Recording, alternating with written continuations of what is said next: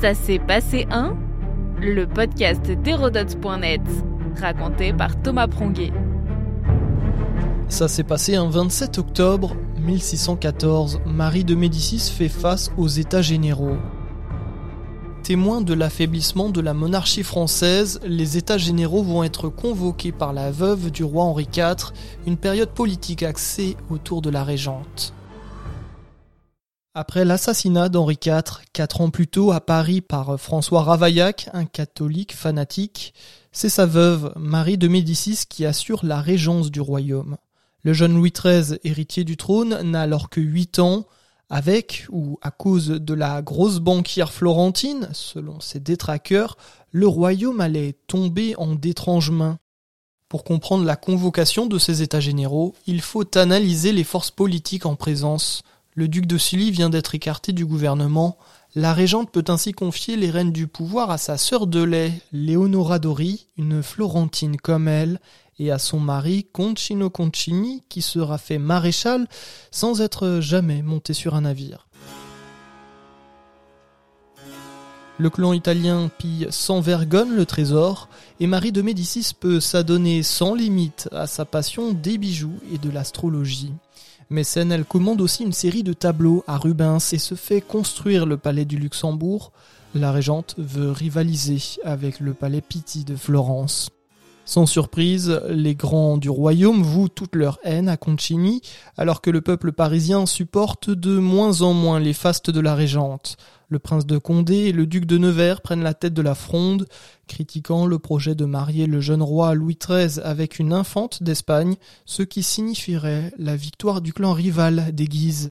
Les mécontents lèvent des troupes, le conseil de régence se prépare à la guerre, avant de se raviser et promettre de réunir les États généraux.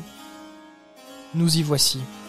À ce moment, Marie de Médicis reprend le dessus en habile tacticienne, euh, ce 27 octobre 1614, la régente se rend à l'Assemblée dans Paris.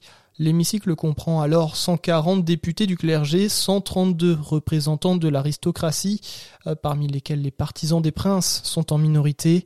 Restent 192 députés du tiers-état, pour la plupart des bourgeois prospères, officiers de justice ou parlementaires. Les princes tentent en vain de se rallier les députés, mais les États généraux sont réduits à l'immobilisme suite aux rivalités entre clergé, noblesse et tiers-État. Lors des discussions, la régente va remarquer l'intervention d'un jeune ecclésiastique, l'évêque de Luçon, Armand Duplessis de Richelieu. Elle va se l'attacher pour le plus grand bien de la monarchie. Les États généraux discrédités ne seront plus réunis avant 1789. Marie Médicis, elle, a le champ libre jusqu'au 24 avril 1617.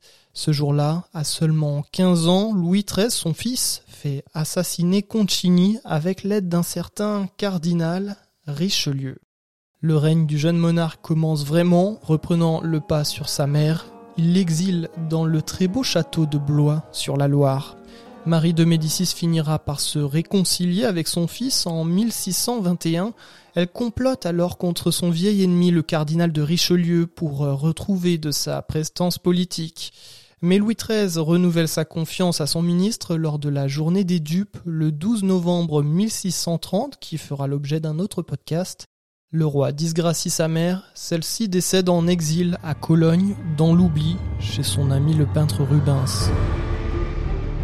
Notre podcast historique vous plaît? N'hésitez pas à lui laisser une note et un commentaire ou à en parler autour de vous. Et puis pour en apprendre plus sur l'histoire, rendez-vous sur hérodote.net.